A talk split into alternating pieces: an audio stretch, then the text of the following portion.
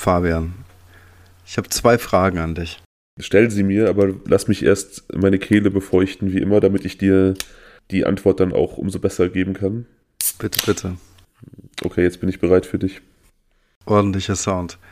Also ich muss echt sagen, Chapeau, Hut ab und tiefsten Respekt aus dem Herzen vor deinen grandiosen Sounddesigner-Skills. Und ich frag, ich habe mich die ganze Zeit gefragt, wie hast du es hingekriegt, dass dieser Rülpser in der letzten Folge so echt klang? Also hast du das dann irgendwie dir den Sound aus dem Internet gezogen und das dann so echt grandios reingeschnitten? Oder ähm, hast du irgendwie mal Erna machen lassen oder so? Erzähl mal. Und die Frage eigentlich, also das ist eigentlich sind es zwei Fragen. Die erste ist also, lässt du dir so ein bisschen, wie sag man, zeigst du so ein bisschen deine Trickkiste, verrätst du uns das? Das ist die erste Hälfte der Frage. Die zweite ist, können wir heute wieder so eine kleine Überraschung erwarten von dir? Also es war natürlich ein wohlplatzierter Trick, weil eine Zuhörerin vor kurzem auf Instagram geschrieben hat, dass sie überrascht war, als sie unsere Fotos gesehen hat und sie kannte so nur die Folgen und unsere Stimmen und sie meinte, dich hat sie sich so vorgestellt, wie du aussiehst, aber mich hatte sie viel nerdiger und langweiliger erwartet und da wollte ich halt in der Folge mal zeigen, dass ich ein Assi bin und nicht langweilig und nerdig. Also okay. Meinst du, es gibt keine nerdigen Assis? nee, ich glaube nicht. Nee, okay. ähm, das ist äh, einfach, wie soll ich sagen, lass es mich erklären, okay? Hm. Also nach Watergate und Pizzagate quasi Bäuerchengate, so meine, meine eigener kleiner Skandal. Hm. Ähm, es ist mir hochgradig peinlich. Also wir haben zwar viele, viele Instagram-User geschrieben, bestimmt 300 oder so, und haben eigentlich allesamt geschrieben, dass sie es lustig und sympathisch fanden. Aber ich schäme mich trotzdem zutiefst. Es gibt ja auch noch ein paar hundert Hörer möglicherweise, die uns nicht bei Instagram folgen. Und den möchtest, bist du natürlich auch eine Rechtfertigung schuldig. schuldig. Ja, also erstmal sind die uns natürlich eine Rechtfertigung schuldig. Warum folgt ihr uns nicht bei Instagram? Schweinerei ist das. Wahre Worte. Aber ja, also ich muss kurz ausholen. Also das war so Rülpsen und sowas war in meinem Elternhaus während meiner Erziehung immer so die absolute Todsünde. Also allein deswegen tut mir das schon in der Seele weh, dass das in der Folge drin geblieben ist. Du erinnerst dich an die Aufnahme und es ist da in der Aufnahme passiert und ich habe dann im Schnitt und beim Nachbearbeiten vergessen, es rauszunehmen. Und mir ist dann aufgefallen, Moment, du hattest doch in der Aufnahme diesen kleinen Fauxpas, da musst du nochmal nachsuchen und den rausnehmen. Und ich habe ihn dann auch gefunden, habe ihn rausgeschnitten mhm. und habe dann offenkundig vergessen zu speichern, sodass, als ich dann die Datei exportiert habe, er wieder drin war. Und ja, ich dachte, alles wäre safe und clean. Und äh, als ich die Folge dann hochgeladen habe, schrieb mir irgendwie so kurz danach eine Hörerin und meinte, hast du gerade ernsthaft Tausenden von Menschen in die Ohren gerülpst? Und ich dachte so, scheiße, habe ich einen Fehler gemacht? Ist er noch drin? ja.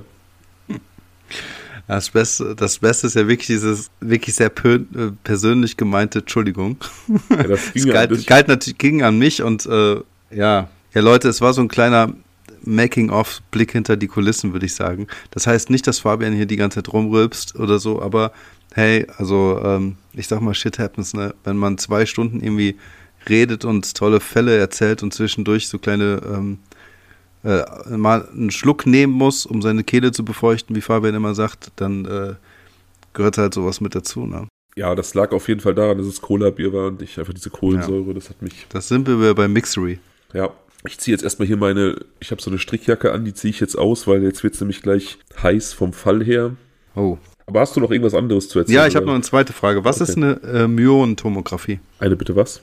Eine Myonentomographie. Das kann ich dir nicht beantworten. Okay, dann werde ich es euch ganz kurz skizzieren. Ich bin kein Physiker, aber ich habe mich grob eingelesen. Also Myonen sind kleine Teilchen aus dem All, die äh, durch die kosmische Strahlung auf die Erde eintreffen, tief in Gestein und Gewölbe, ja, wirklich eintreffen und äh, diese auch, ähm, wie soll ich das sagen, durchqueren. Und mittels verschiedener Detektoren und Messverfahren können äh, Wissenschaftler somit sogenannte Anomalien in der Dichte von diesen Gewölben ausfindig machen. Und das ist äh, jüngst geschehen, beziehungsweise war das ein Forschungsprojekt der letzten, glaube acht Jahre. In der Cheops-Pyramide wurden dort Vermutungen angestellt mittels dieser krassen Science-Fiction-Technik, die mich komplett irgendwie, weiß ich nicht, wahnsinnig macht, weil ich das so heftig finde. Und so haben sie es halt geschafft, eine Vermutung anzustellen und als äh, Weltkulturerbe darf man die Pyramidensteine ja nicht einfach wegschieben, um zu gucken, was dahinter ist.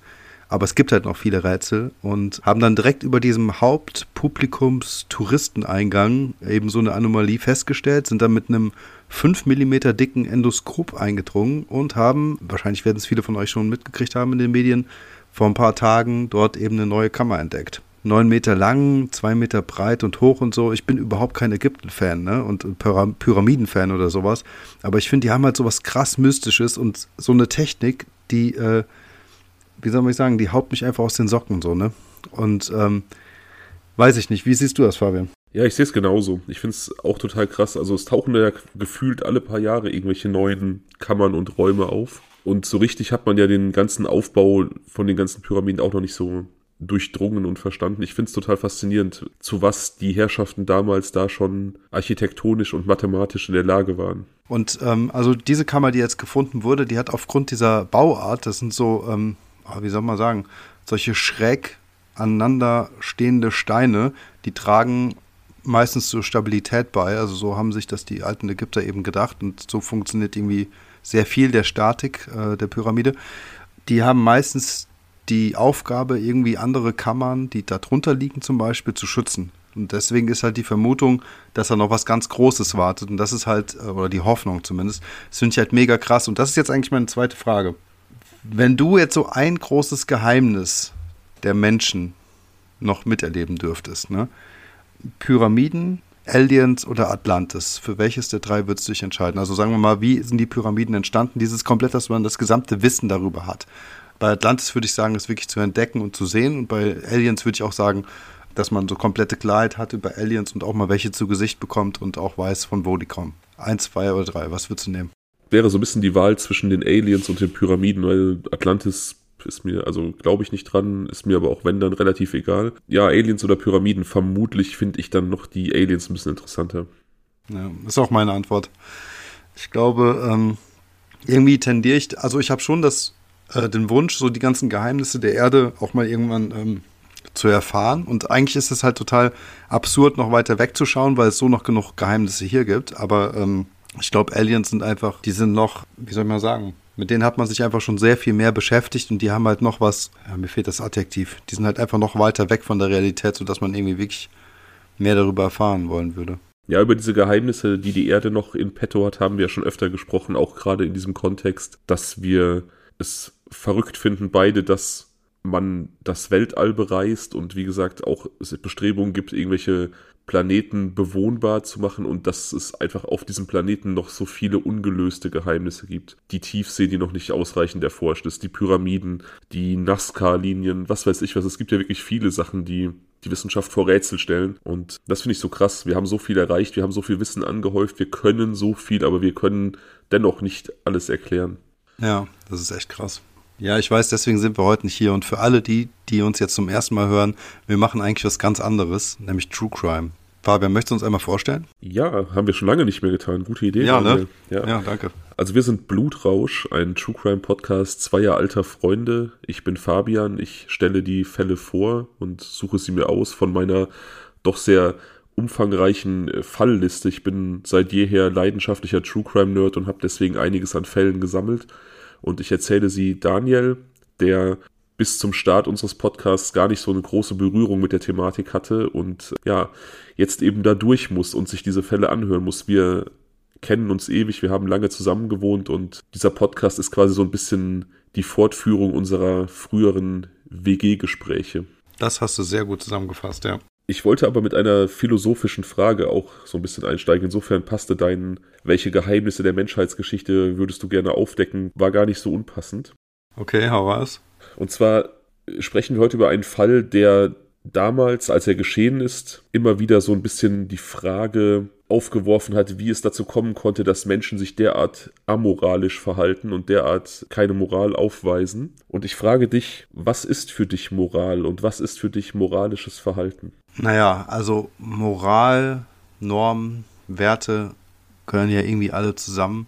Es geht ja irgendwie darum, dass man, wenn man hier generell in einer Gesellschaft lebt und auch mit anderen Menschen gemeinsam lebt, gibt es halt gewisse Gesetze, die häufig niedergeschrieben sind, aber manche sind auch nicht aufgeschrieben, die letztendlich dafür sorgen, dass man äh, in einer guten Gemeinschaft lebt und dass man eben nicht sich gegenseitig ähm, umbringt, um irgendwie das Essen des anderen zu nehmen oder so, ne? sondern es gibt halt gewisse Werte und Richtlinien, die zwischen den Menschen herrschen, die einfach dafür sorgen, dass äh, wir im Frieden miteinander leben können, dass wir eben nicht, wo nicht nur der Stärkere gewinnt und äh, irgendwo gehört natürlich auch der Staat dort mit rein, der äh, sogenannte Leviathan, um mal so ganz tief in die äh, Politikkiste zu greifen, der so der vieles dann äh, organisiert. Aber äh, ich glaube halt Moral und, äh, und, und, und Ethik und all das bedeutet im Prinzip, also welche Grenzen, was darf ich bis wie weit machen, um um, um, um halt ein friedliches Leben mit anderen zu gewährleisten. Was will ich selbst nicht? Also da haben wir auch den kategorischen Imperativ letztendlich, dass man halt sagt, so äh, handle stets so, wie du es irgendwie auch von anderen erwarten würdest, wenn du es so möchtest. Genau, handle stets so, dass dein Handeln zu einer umfassenden Maxime werden könnte. Ja. Ich halte es so ein bisschen mit Friedrich Nietzsche. Ich, oder Nietzsche hat gesagt, Moral ist häufig maskierte Feigheit wenn man darüber nachdenkt, wie er das meinte, dann denke ich, er hat recht. Und zwar sagt er, dass wir uns oft moralisch verhalten, weil wir, nicht weil wir moralische Menschen sind oder weil wir denken, dass das der richtige Weg ist, sich zu verhalten, sondern weil wir die Konsequenzen von amoralischem Verhalten fürchten. Und das der eigentliche Grund für dieses moralische Verhalten ist. Ah ja, okay. Er sagt also, dass wahrhaft moralisches Handeln im Prinzip nur dann vorhanden ist, wenn man in der Lage wäre, sich unmoralisch zu verhalten, sich aber bewusst dagegen entscheidet. Also ein Beispiel, wenn du in einer langjährigen Ehe bist ja. und du hast deine Frau niemals betrogen und du rühmst dich dafür, dass du deine Frau in zehn Jahren Ehe nicht einmal betrogen hast, du hattest aber auch nie die Gelegenheit dazu, dann ist das kein Gradmesser für deine Moral, dann hattest du einfach nie die Gelegenheit dazu. Mhm, wahre, wahre Moral wäre, wenn du bombardiert wärst mit dieser Gelegenheit, aber immer wieder bewusst die Entscheidung triffst, es nicht zu tun. Mhm. Ja. Das sieht Nietzsche eben als ja, generelles, als generelle Metaphorik für die vorgeschobene Moral vieler Menschen, dass es äh, deren moralisches Handeln oft entweder daraus resultiert, dass sie feige sind und sich nicht trauen, aus der Reihe zu tanzen, oder dass ihnen die Möglichkeiten fehlen, sich amoralisch zu verhalten und wir Moral häufig falsch verstehen. Das nur als Denkanstoß nebenbei. Ich finde es nämlich ziemlich interessant, diese Sichtweise. Ist ein interessanter Gedanke. Ähm, also im Prinzip auch so, ein, äh, so eine Art ähm, theoretisches Konstrukt, das gar nicht so richtig existiert in vielerlei Leben. Genau, weil eben viele Menschen gar nicht in der Position sind, dass ihre Moral tatsächlich getestet wird. Okay. Ähm, Finde ich, ist ein interessanter Gedanke. Ich muss an dieser Stelle mal ganz kurz unterbrechen, um meine Vorbereitung abzuschließen. Achtung, ASMR oder wie das genau heißt.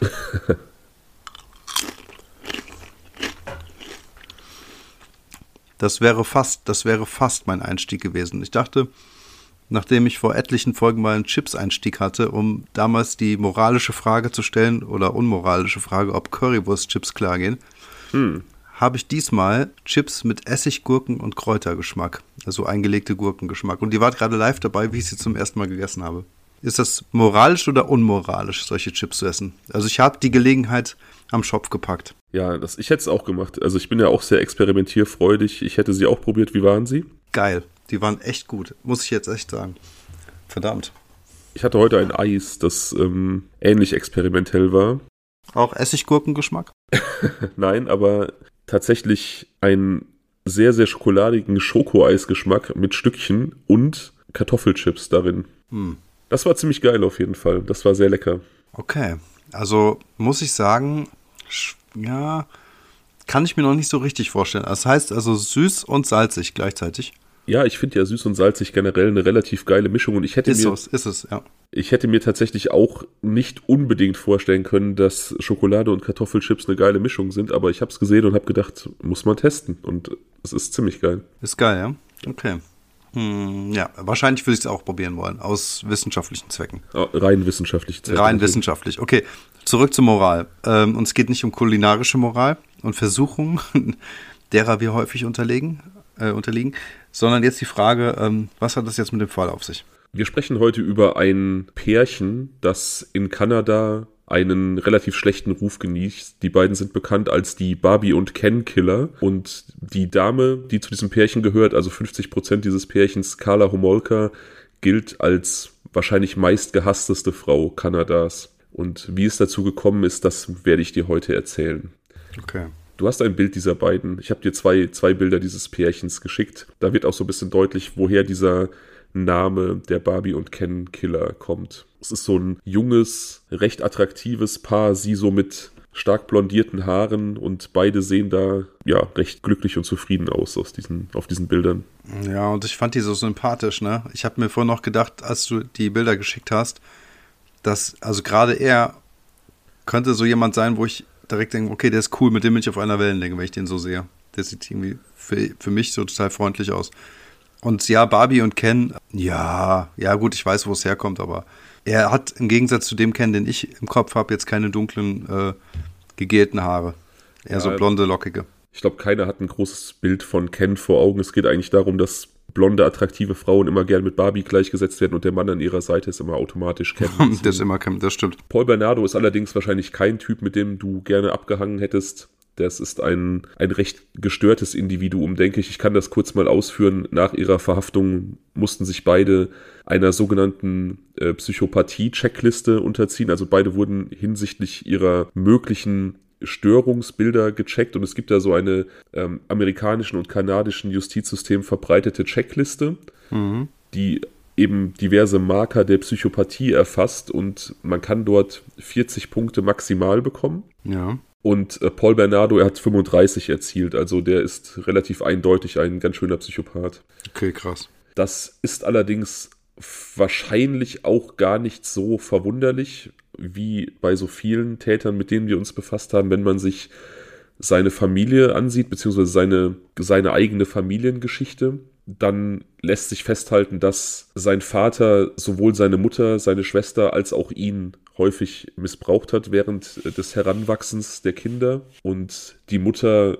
mit verschiedenen Störungsbildern ihrerseits zu kämpfen hatte, Depressionen und verschiedenen anderen und somit halt auch emotional eher selten ein Rückhalt für ihre Kinder war.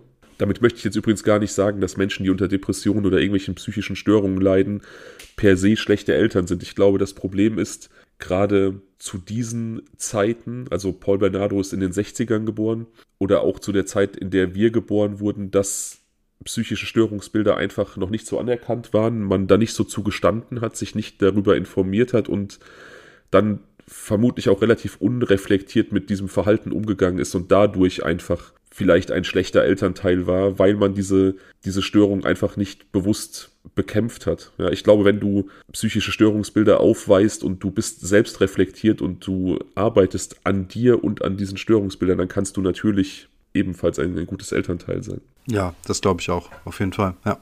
Ja, seine Mutter Marilyn war das allerdings offensichtlich nicht. Sein äh, Vater Kenneth, wie gesagt, war offensichtlich ein gewalttätiger Dirnenspross und mit 16 erfuhr Paul Bernardo dann auch von seiner Mutter, dass der Mann, den er bis dahin für seinen Vater gehalten hatte, gar nicht sein Vater ist, sondern dass er aus einem, äh, einem One-Night-Stand entstanden ist und sie kannte nicht einmal die Identität des Vaters. Das hat dann sein Frauenbild auch relativ nachhaltig verändert. Er nannte seine Mutter von da an nur noch Schlampe und sie ihn nur noch Bastard oder Bastard aus der Hölle teilweise. Also oh, Mann. Ja, und das ist natürlich auch, das macht ja auch was mit dir, ne? wenn, wenn dein Rückzugsort irgendwie dein Heim derart Hass erfüllt ist.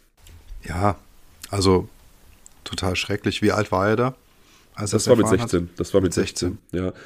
Er zeigte vorher allerdings schon so auffälliges Verhalten, aber natürlich das hat natürlich auch damit zu tun, dass er da einfach in so einer emotional instabilen Atmosphäre groß geworden ist. Also er war wohl, hat es geschafft, sehr charmant und höflich zu sein und Menschen irgendwie für sich einzunehmen, aber die nicht emotional an sich ranzulassen. Also. Ah ja, okay. Hm. Also sehr oberflächlich, so ein, so, ein, so ein bisschen so ein Typ, mit dem man gerne feiert, sozusagen, aber es geht genau. nie tiefer quasi. Genau. Mhm. Ja. Der auch sozial gut integriert war. Also er war bei den Pfadfindern beispielsweise, er hat dann später auch BWL studiert und er war überall äh, beliebt und sozial gut eingebunden. Mhm. Aber so jemand, der ja, wie gesagt, sehr, sehr charmant war. Natürlich auch dadurch, dass er relativ gut aussah. Das ist ja auch oft dann nochmal so ein, so ein Türöffner oder beziehungsweise man nimmt Menschen oft positiver wahr, wenn sie attraktiver sind. Ja. Dadurch ist er, glaube ich, insgesamt ganz gut angekommen bei Menschen, aber hat, wie gesagt, es verstanden, wenig preiszugeben, aber gut anzukommen. Mhm. Von seinen, vermutlich auch durch seine ja, durch seine Kindheit und Jugend geprägten dunklen sexuellen Fantasien ahnte erstmal niemand was. Da träumte Bernardo schon als Junge davon, eine Jungfrauenfarm zu haben, wo er Jungfrauen züchten würde, um sie zu vergewaltigen. Also auch schon eine relativ dunkle und sehr, sehr explizite Fantasie. Ja. Hier würde Nietzsche jetzt sagen, dass es ganz normal ist, dass man dunkle Gedanken hat und dunkle Fantasien und dass die selber noch gar nicht amoralisch sind, sondern sich dagegen zu entscheiden, es umzusetzen, dann die wahre Moral ausmacht. Das nochmal so als kleinen Throwback zu unserem Anfang. Mhm.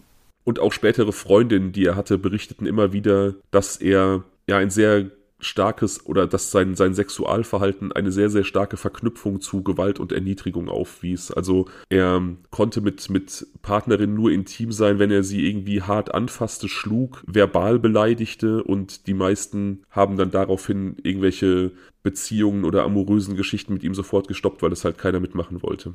Ja, klar, verständlich. Die erste, die das dann so richtig mitmachte oder die da nichts gegen hatte, die sehr experimentierfreudig war und es offensichtlich sogar so ein bisschen genoss, sich da so devot hinzugeben, war dann im Oktober 1987 die damals 17-jährige Carla Homolka. Also die beiden haben sich, haben sich kennengelernt und gedatet und als Mike dann da seine Mike, ich sage immer Mike, weil es gibt einen Boxer, der Mike Bernardo hieß und deswegen muss ich bei Paul Bernardo immer an diesen Mike Bernardo denken und es kann sein, dass sich die Namen noch häufiger vertauschen werden. Ja, okay, kein Problem. Wir wissen, an wen du meinst. Auf jeden Fall war das das erste Mal, dass Paul für seine sexuelle Abgründigkeit nicht zurückgewiesen wurde und so entstand so ein sehr starkes Band zwischen den beiden und ja, sie fühlten sich sexuell auch sehr, sehr stark zueinander hingezogen und sie schien wohl auch diese devote Rolle und diese, diesen doch sehr düsteren, diese sehr düstere Körperlichkeit einfach auch sehr genossen zu haben. Na gut, jedem das seine bis hierher, würde ich sagen. Ja, ja, klar. Also man kann Menschen nicht für ihre, für ihre Vorlieben verurteilen. Und solange das auf Konsens trifft und der Partner das mitmacht, ist das absolut okay. Ne? Genau. Und hier in dem Fall hat es ja offensichtlich beiden Spaß gemacht. Ja. Es war mehr als nur ein Mitmachen. Und ähm, von daher so weit, so gut erstmal, würde ich sagen. Parallel zu dieser Beziehung allerdings ging Bernardo seiner abgründigen Sexualität noch in anderer Art und Weise nach, und zwar in Form des berüchtigten Serienvergewaltiger Scarborough Rapist. Also das ist Scarborough ist dieses Gebiet, in dem sie gewohnt haben, in Kanada. Ein eine Vorort von Toronto, der mittlerweile zu Toronto gehört. Und da schlug eben zwischen 1987 und 1990 der Scarborough Rapist zu. In diesen drei Jahren wurden 20 Frauen vergewaltigt nach immer gleichem Muster. Und später stellte sich heraus, dass Paul Bernardo hinter diesen Übergriffen steckte. Okay, krass. Das war im Prinzip immer so die, die, gleiche, die gleiche Vorgehensweise. Frauen wurden verfolgt, sehr gewalttätig angegangen, geschlagen, eingeschüchtert, beleidigt, sehr, sehr stark beleidigt und sie mussten ihn, den Vergewaltiger, während des Vorganges, während der Vergewaltigung beispielsweise mit Mein König anreden. Also sie mussten ihm sehr ehrerbietig gegenübertreten, während sie von ihm beleidigt und missbraucht wurden. Und das zog sich durch eben alle diese 20 Fälle in diesen drei Jahren. Boah, wie widerlich. Absolut widerlich, ja. Hat er, hat er, Entschuldigung, hat er ansonsten nichts mit den Opfern gemacht? Also hat er sie wenigstens, wenigstens nicht getötet? Er hat sie nicht getötet, nein. Also sie wurden natürlich, wie gesagt, er, er hat ihnen körperlichen Schaden zugefügt, er hat sie häufig geschlagen. Er hat ihnen dann meistens die Augen verbunden, damit sie ihn nicht identifizieren konnten. Es kam allerdings vor, dass das so ein bisschen schiefgegangen ist, dass Opfer ihn beschreiben konnten und einen attraktiven blonden jungen Mann beschrieben haben. Es gab auch ein Phantombild. In einem der Fälle hat er auch DNA-Spuren hinterlassen. Allerdings steckte das in den späten 80er Jahren immer noch so in den Kinderschuhen, dass man damit erstmal noch nicht so viel anfangen konnte. Hat er denn selbst auch in Scarborough gelebt? Er hat da gelebt, ja ist es dann, also wenn, ist, wie groß ist das? Ist es, kann man sich so sehr aus dem Weg gehen, dass er dort nicht irgendwie durch Zufall mal irgendwo gesehen wird bei so einer hohen Opferzahl? Ja, also Scarborough hat, wenn ich das richtig im Kopf habe, immerhin auch so um eine halbe Million Einwohner. Ne? Also es ist schon auch. Okay. Ja. Es ja. ist schon, schon eine, eine, eine Großstadt im Endeffekt. Aber die Möglichkeit besteht.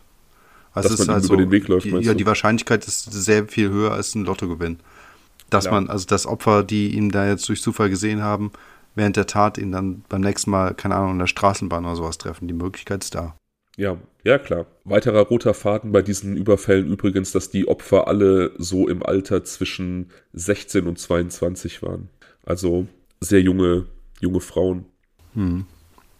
Wie alt war er nochmal? Er ist 64 geboren und 87 hat er angefangen, also mit 23. Okay, also auch im gleichen Alter im Prinzip. Ja, ja, ja genau. Hm. Die Polizei hat damals auch schon erkannt, dass es sich da offensichtlich um eine Serie handelt. Ne? Also wie gesagt, so das Vorgehen war immer gleich der Modus operandi. Die Opfer, die was beschreiben konnten, haben den Täter auch immer gleich beschrieben. Und ja, es war immer so der gleiche Typ Frau. Also es war relativ offensichtlich, dass diese Scarborough Rapist Cases wirklich von einem einzigen Mann durchgeführt wurden und nicht mehrere Leute da irgendwie aktiv waren. Okay. Aber wie gesagt, das ist irgendwie erst im Nachhinein rausgekommen. Jetzt ist er erstmal mit Carla Homolka zusammen und sie ist total verliebt in ihn. Sie teilen, wie gesagt, so diese dunkle Sexualität. Sie fühlen sich sehr zueinander hingezogen und auch ihre Eltern sind total begeistert von ihm. Wie gesagt, er ist ein sehr charmanter junger Mann, der ein BWL-Studium anstrebt, also die Möglichkeit eines guten Berufes steht da im Raum und das ist für Carlas Eltern auch irgendwie schön zu wissen, dass der Mann, den ihre Tochter damit nach Hause bringt, nicht nur charmant und, und liebenswürdig ist, sondern dass der auch vermutlich dann in der Lage sein wird, ein gutes Leben zur Verfügung zu stellen. Er ist vermeintlich eine gute Partie. Er ist eine gute Partie, ja, das kann man so sagen, also zumindest so von außen betrachtet, ja. Hm. Allerdings legt sich im Laufe des Jahres 1990 so ein leichter Schatten über diese Beziehung. Wie gesagt, sie sind seit drei Jahren zusammen, seit 87. Und Paul Bernardo wirft seiner Freundin Carla Homolka nun vermehrt vor, dass sie, als sie sich kennenlernten, keine Jungfrau mehr war. Was natürlich auch total crazy ist. Ich meine, er war es auch nicht und ähm, ich finde es davon ab auch immer total crazy, Menschen für ihre Vergangenheit irgendwie also den, den quasi ihre Vergangenheit vorzuhalten, die ja schon bestand, als man sich kennenlernt und die mit der eigenen Person und der eigenen Beziehung auch einfach nichts zu tun hat. Ne? Ja, na klar. Ähm, was war denn so sein Grund? Warum fand er es denn so blöd? Keine Ahnung. Ich glaube, wie gesagt, dass da so ein bisschen dieses Frauenbild eine Rolle gespielt hat, dass er durch diesen gefühlten Betrug seiner Mutter hatte, die ja seinem vermeintlichen Vater fremdgegangen ist und er war ja dieses Produkt eines, eines solchen One-Night-Stands und ich glaube, dadurch hatte er generell ein relativ schlechtes Frauenbild. Ja, das glaube ich auch. Ähm, und ja, dazu gehörte eben auch, dass er diese sexuelle Aktivität irgendwie verdammenswert fand, kann ich mir vorstellen. Er hat das nie so hundertprozentig elaboriert. Ich weiß gar nicht, inwieweit er selber seine Gedanken auch überhaupt reflektiert hat. Aber ich glaube, dass das so ein bisschen der Kern der ganzen Geschichte war. Also es geht nicht unbedingt darum, dass er der Erste sein wollte. Das glaube ich schon, dass er das gerne gewesen wäre. Wie gesagt, wir erinnern uns, dass er ja auch davon geträumt hat, diese Jungfrauenfarm zu haben. Ja. Ich glaube, dass diese, dieses, dieser Gedanke daran, Carla auch zu deflorieren, dass das, glaube ich, für ihn schon irgendwie interessant gewesen wäre oder, oder reizvoll gewesen wäre. Aber ich glaube, dass vordergründig eher dieses schlechte Frauenbild steht. Also so eine Mischung aus beidem einfach. Hm. Das ist, wie gesagt, nur meine Deutung. Ne? Ich, er hat das nie richtig ausgeführt. Ja, okay. Das nimmt halt immer mehr zu in den, im Jahre 1990. Seine, seine Vorwürfe, die beiden streiten oft deswegen. Carla beginnt nun sich auch schuldig zu fühlen für ihre sexuellen Aktivitäten in der Vergangenheit, übernimmt also diese, diesen Schuldkomplex, den er ihr einredet und sie tut, was jede junge Frau tun würde. Sie sucht eine intelligente Lösung und bietet ihm an, doch Sex mit ihrer Schwester zu haben, die noch Jungfrau ist, als Ausgleich dafür, dass sie ihm diese Jungfraulichkeit vorenthalten hat. Hm. Carlas Schwester Tammy ist zu diesem Zeitpunkt 15 und tatsächlich hat Paul Bernardo schon die ganze Zeit so ein leichtes Auge auf sie geworfen und auch immer wieder mal so gewitzelt, dass doch Carla und er vielleicht mal ein Dreier mit ihr haben sollten. Also nicht Tammy gegenüber, sondern Carla gegenüber. Ja. Und so fällt er dann den Plan, als die drei alleine im Hause von äh, Carlas Eltern sind, also Carla, Paul und Tammy, gemeinsam mit Carla ein Abendessen einzunehmen mit ihrer jungen Schwester und ihre Spaghetti mit Valium zu versetzen, sodass sie bewusstlos werden wird. Und Carla macht das, sie kocht, sie versetzt Tammys Spaghetti mit Valium und als äh, Tammy das Bewusstsein verliert, vergewaltigt Paul Bernardo sie. Allerdings wacht sie auf durch diese Vergewaltigung. Das Valium war offensichtlich nicht stark genug, um sie längerfristig zu betäuben, sodass ähm, sie von ihrer Schwester Carla mit einem Anästhetikum betäubt wird, das sie in ihrer Eigenschaft als Arzthelferin geklaut hat. Also Tammy ist jetzt vollständig betäubt mit diesem Betäubungsmittel und Carla und Paul vergewaltigen sie nun beide, missbrauchen sie über einen längeren Zeitraum und filmen sich dabei. Tammy hat eine Reaktion auf dieses Anästhetikum, auf diesen Prozess der Vergewaltigung möglicherweise auch, der da stattfindet und er bricht sich während dieses Missbrauchs und erstickt an ihrem Erbrochenen. Also sie erlangt das Bewusstsein gar nicht wieder zurück, sie verstirbt im Laufe dieses Missbrauchs. Haben die beiden nicht gemerkt, dass sie sich übergibt? Man hätte sie auf die Seite drehen können, sodass es dann irgendwie ausläuft. Ja, das weiß ich ehrlich gesagt nicht. Ich glaube, dass, dass das für Paul Bernardo vielleicht sogar so ein bisschen Glück im Unglück war, weil er dadurch einfach auch nicht mehr befürchten muss, irgendeine Konsequenz für diese Tat zu erleben. Hm. Also die beiden verstecken die Beweise, ziehen Tammy wieder an und bringen sie in ihr Kellerzimmer und rufen dann das Krankenhaus an, beziehungsweise einen, einen äh, Notarztwagen. Ja. Und da wird dann dieser Zustand, dieses am eigenen Erbrochenen erstickt sein, darauf geschoben, dass sie möglicherweise während des Essens zu viel Alkohol getrunken hat und den halt nicht vertragen hat, weil sie noch so jung war. Also dieses Verbrechen bleibt erstmal unentdeckt. Also die Ärzte kommen jetzt auch nicht auf die Idee, mal zu schauen, warum auch, ob sie jetzt eine Vergewaltigung hatte. Ist ja auch erstmal eine Situation, die jetzt gerade ähm, überhaupt nicht erwartbar gewesen wäre. Nee, ähm, da wird offensichtlich nicht großartig weiter untersucht und das wird jetzt als ein Tod infolge von übermäßigem Alkoholkonsum quasi einfach kategorisiert. Ja.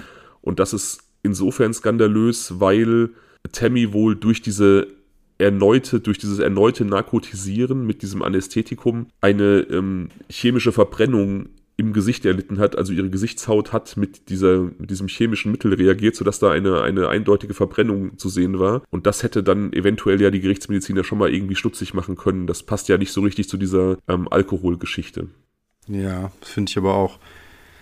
Aber was ist das für eine Schwester? Also, dass sie sowas mit ihrer kleinen Schwester anstellt. Das ist der Grund, warum Carla Homolka, wie gesagt, so im Nachhinein auch wirklich so die meistgehasste Frau Kanadas war. Ne? Also sie hat nicht besonders lange im Gefängnis gesessen für die Verbrechen, an denen sie beteiligt war mit, mit äh, Mike Bernardo zusammen. da war es wieder Paul Bernardo zusammen.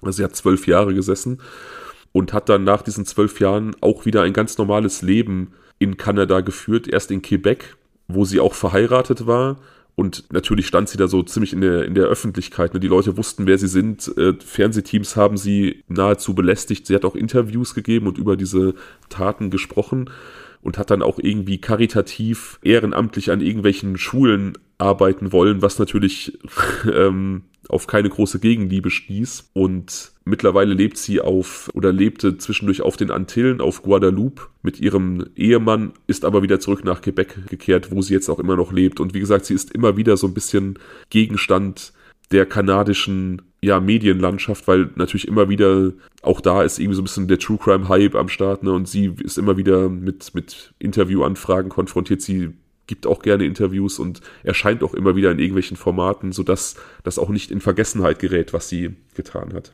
Interviews, aber immer zu ihren äh, Verbrechen. Ja, ja, natürlich. Ich stelle es mir halt ultra schwer auch vor, wenn du so eine kriminelle Prominenz erlangt hast, nochmal irgendwie auf normalem Wege Fuß zu fassen. Ich halte es für relativ unmöglich, da nochmal irgendwie auf, in Anführungsstrichen, normalem Wege Fuß zu fassen. Also ich weiß nicht, wie das aussehen sollte, ne, wenn du, wenn du so eine Form der Prominenz irgendwie erreicht hast. Sie zeichnet natürlich so im Nachhinein immer so ein bisschen das Bild, dass, dass sie in dieser toxischen Beziehung gefangen war und dass sie Paul Bernardo absolut hörig war, der ja ein, ein Psychopath und auch ein Narzisst war und dass sie aufgrund dieser Wesenszüge und seiner sexuellen Abgründigkeit sich quasi gar nicht gegen ihn wehren konnte.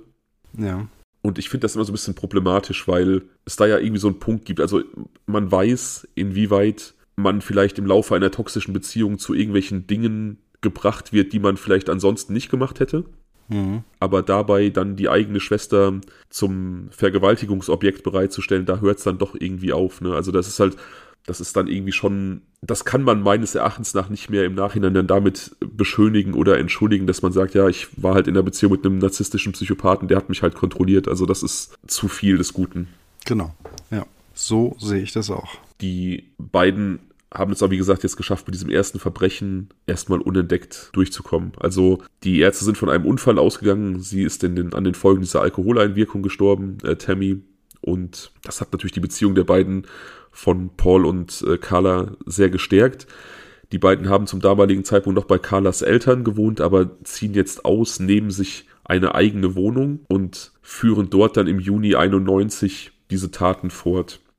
Carla Homolka lernt in einer Tierhandlung eine junge Frau kennen, ein 15-jähriges Mädchen. Und als sie sie dann so weit kennt, so durch Smalltalk und durch, durch ja, immer wieder mal treffen, miteinander sprechen, sich austauschen, dass dieses Mädchen irgendwie Vertrauen zu ihr fasst, lädt sie sie zu sich und Bernardo nach Hause ein, wo sie dann ebenfalls unter Drogen gesetzt wird, ebenfalls von beiden ja sexuell belästigt und diese ganze Sache wird ebenfalls äh, gefilmt.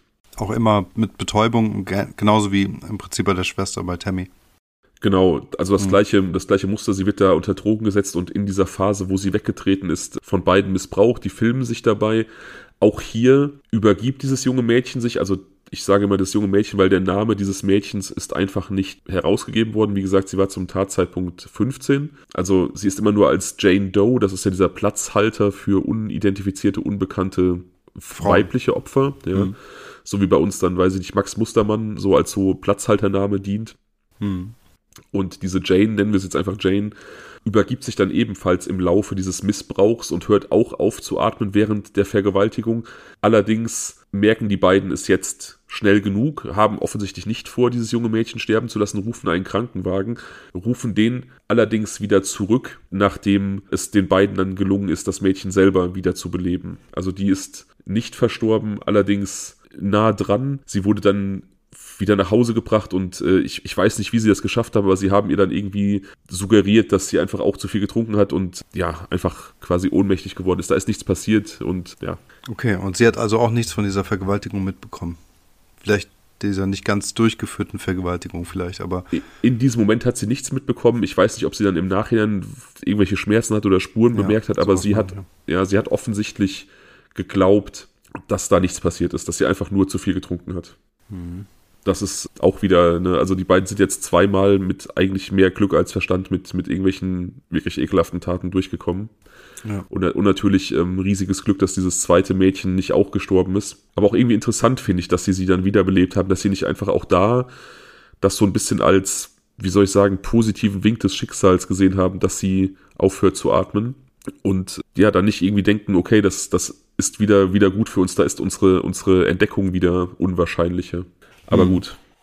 Das ist aber bei weitem nicht das letzte Verbrechen der beiden. Am frühen Morgen des 15. Juni 1991 macht sich Mike Bernardo auf den Weg durch das kleine Dörfchen Burlington. Da möchte er Nummernschilder stehlen. Also er plant eine, eine Diebestour und möchte sein Auto vorher anders präparieren, dass da nicht sein Auto mit seinem Nummernschild zu sehen ist. 1993 war das? 91. Ah, 91 wieder. Ja und findet dort in dieser Nachbarschaft, wo er rumfährt, um halt nach Nummernschildern zu suchen, die 14-jährige Leslie Mahaffey, die vor ihrem Haus steht. Sie ist so ein bisschen ein Problemkind. Also die Eltern sind zwar, es ist ein relativ gutes Elternhaus, der Vater ist Meeresbiologe, aber Leslie hat sich so mit ihrem 14. Lebensjahr so ein bisschen zum Problemkind entwickelt. Vorher war eigentlich alles, also war sie halt so ein ganz normales junges Mädchen, aber mit 14 fing sie dann an, häufiger von zu Hause wegzulaufen, Regeln zu brechen und ihre Eltern reagieren darauf mit Strenge. Und eine dieser Regeln, die sie jetzt neu aufgestellt bekommen hat, besagt halt, dass sie zu einer bestimmten Uhrzeit zu Hause sein muss. Ja. Weil sonst die Tür verschlossen ist und sie halt bis in die frühen Morgenstunden quasi nicht reinkommen kann. Und an diesem Tag, beziehungsweise am Abend davor, hat äh, Leslie Mahaffey eben diese, diese Ausgangssperre in Anführungsstrichen verpasst, weil sie an der Totenwache einer Freundin teilgenommen hat. Und als sie nach Hause zurückgekehrt ist, ist die Haustür eben abgeschlossen. Sie kann nicht reinkommen und verweilt nun also in diesen frühen Morgenstunden vor dem Elternhaus. Bernardo sieht sie da, nähert sich und sagt wohl relativ unverblümt, dass das jetzt blöd ist, dass sie da sitzt als Zeugin, weil er eigentlich in eins der Nachbarhäuser einbrechen wollte. Und sie gibt einfach nur zurück, dass ihr das egal ist und fragt ihn nach Zigaretten. Und das beeindruckt ihn, dass dieses junge Mädchen einfach so komplett darauf scheißt, dass er gerade erzählt, dass er in ein Nachbarhaus einbrechen möchte. Hm und er findet so ein bisschen Gefallen an ihr und sagt ihr, er hätte die Zigaretten in seinem Auto und bittet sie, ihn zu begleiten. Und als sie dann an diesem Auto angelangt ist, passiert halt, was natürlich passieren muss. Er verbindet ihr die Augen, zwingt sie einzusteigen und fährt sie in die gemeinsame Wohnung mit äh, Carla Homolka, wo er ihr dann offenbart, dass er ein erneutes Opfer gefunden hat. Erneut Entschuldige, darf ich dich kurz unterbrechen? Er hat parallel zu diesen Stories noch seine Vergewaltiger-Karriere. Die hat da jetzt aufgehört, also die, Die Vergewaltiger, aufgehört. genau, diese Scarborough Rapist-Geschichte, die lief von 87 bis 90. Und ab 90 fing er dann an mit der, okay. Und ab 90 genau ist dann, also der, der Endpunkt der Scarborough Rapist-Übergriffe war der Tod von Tammy, also von Carlas Schwester. Und ab da hat er dann diese Komplizenschaft mit Carla ausge, ausgebaut Hm. und keine, keine Einzelvergewaltigung mehr begangen, sondern eben mit ihr zusammen Taten begangen. Ja. Okay. Also er war ein geübter Vergewaltiger. Ja, wie gesagt, also 20 Übergriffe durch den äh, Scarborough Rapist und das sind halt nur die bekannten Fälle. Wir müssen ja in, in solchen oder bei solchen Vergewaltigungsserien immer davon ausgehen, dass es Opfer gibt, die sich aus irgendwelchen Gründen nicht gemeldet oder geäußert haben, weil sie sich geschämt haben. Es gibt ja leider viel zu häufig dann Opfer, die sich selber dann schämen nach solchen Taten. Also es ist davon auszugehen, dass diese 20 Opfer nicht alle sind, die er in dieser Zeit vergewaltigt hat. Es kann sein, aber ich denke, es ist nicht unwahrscheinlich, dass da noch weitere irgendwo betroffen waren. Du musst ihn mal reinziehen, ne? Der war 26 Jahre alt, also damit aufgehört hat zu vergewaltigen. Also nur zu vergewaltigen. Und hat bis dahin schon 20 Vergewaltigungen. Ja, Ähm, das ist doch auf dem Kehr Kerbholz. Das ist doch einfach total krass, wenn du überlegst, wie jung man eigentlich noch mit 26 ist, weißt du? ja, es ist, es ist absoluter Wahnsinn. Es ist wirklich absoluter Wahnsinn. Also am Ende sind es, wie gesagt, so 20 Vergewaltigungen, die er als äh, Scarborough Rapist begangen hat. Es sind drei Todesfälle, die er mit, mit äh, Carla Homolka zusammen zu verantworten hat. Dann diese Vergewaltigung von dieser Jane Doe, die mit dem Leben davon gekommen ist. Und dann gibt es noch neun weitere Opfer, die er gemeinsam mit Carla zumindest missbraucht hat. Also das ist schon, Krass. da ist schon einiges angefallen so. Und was geschah jetzt mit Leslie? Leslie ist jetzt also im Haus des Paares angekommen und wie gesagt, Paul informiert Carla, dass ein neues Opfer bereitsteht. Und auch hier passiert im Prinzip das gleiche wie auch vorher. Sie wird allerdings nicht unter Drogen gesetzt, weil, naja, sie hat ihn ja schon gesehen, er hat sie ja angesprochen vor ihrem Elternhaus. Also im Prinzip das Gebot dieser Heimlichkeit, also sie unter Drogen zu setzen, ist ihr gar nicht mehr gegeben, weil sie ihn ja sowieso identifizieren kann. Damit ist natürlich aber auch von vornherein klar, dass sie dieses Haus nicht lebend verlassen werden wird. Die beiden vergewaltigen sie und foltern sie 24 Stunden lang, während sie dabei Bob Marley hören und das natürlich auch filmen. Also Oh Mann. ja, also da gibt's dann auch diverse Formen der Folter, die da an, der, an dem jungen Mädchen ausprobiert werden. Das werde ich jetzt nicht wiedergeben. Mike Bernardo, schon wieder Mike, Paul Bernardo, ähm, ja, vergewaltigt sie vaginal und rektal und wie gesagt, lässt da auch seinen, seinen Folterfantasien freien Lauf. Und ja, das Ganze wird gefilmt. Es gibt Segmente beziehungsweise Tonspuren dieses, dieses Vergewaltigungsbandes, die während des Gerichtsprozesses abgespielt wurden. Also es wurden nicht die, die Videos gezeigt, aber man hat äh, Tonspuren extrahiert und die dann teilweise vor Gericht abgespielt, damit die Geschworenen sich ein Bild machen konnten. Und da war richtig krankes Zeug zu hören. Also er hat zum Beispiel mehrfach während der Vergewaltigung zu ihr gesagt, du machst einen guten Job, Leslie. Einen verdammt guten Job. Was ja auch schon, ich weiß nicht, ich finde es halt super erniedrigend, dieses, dieser Gedanke, dass, dass er dieses Mädchen, während er es missbraucht, dann quasi lobt. Also so, es ist ja ist nochmal, total verachtend. ja, das ist- verhöhnend, ne? Es ist so, es verhöhnt, ist, ja, ja. ja, genau. Hm. Und er sagt ihr halt auch, dass ihr Verhalten in den nächsten Stunden so ein bisschen darüber bestimmen wird, was er mit ihr macht. Also er suggeriert quasi, wenn sie sich so ein bisschen gefügig zeigt und wenn sie ihm zu gefallen, also wenn sie ihm gefällt, wenn ihre, ihre Handlungen ihm Befriedigung bringen, dann hat sie einen leichteren Weg so. Ne? Also Also dieses Machtspielchen gibt ihm nochmal so einen zusätzlichen Nervenkitzel. Ja, und es passieren da wirklich kranke Sachen, ne? Also es gibt, es gab dann auch auf diesen, auf diesen Tonbändern häufig irgendwie Segmente, wo, wo sie sehr geschrien hat vor Schmerz und ihn auch angefleht hat, aufzuhören während ja, des, des harten Missbrauchs. Und er hat beispielsweise ihre Hände zusammengenäht, also so dass sie sich, was? ja, also die, das, ja, die Haut der, der Hände zusammengenäht, sodass sie sich quasi nicht, also wie, statt sie zu Alter. fesseln. Ja. Und Boah, das ist jetzt aber wirklich, das nimmt ja jetzt Ausmaße an, die sind ja echt komplett ekelhaft.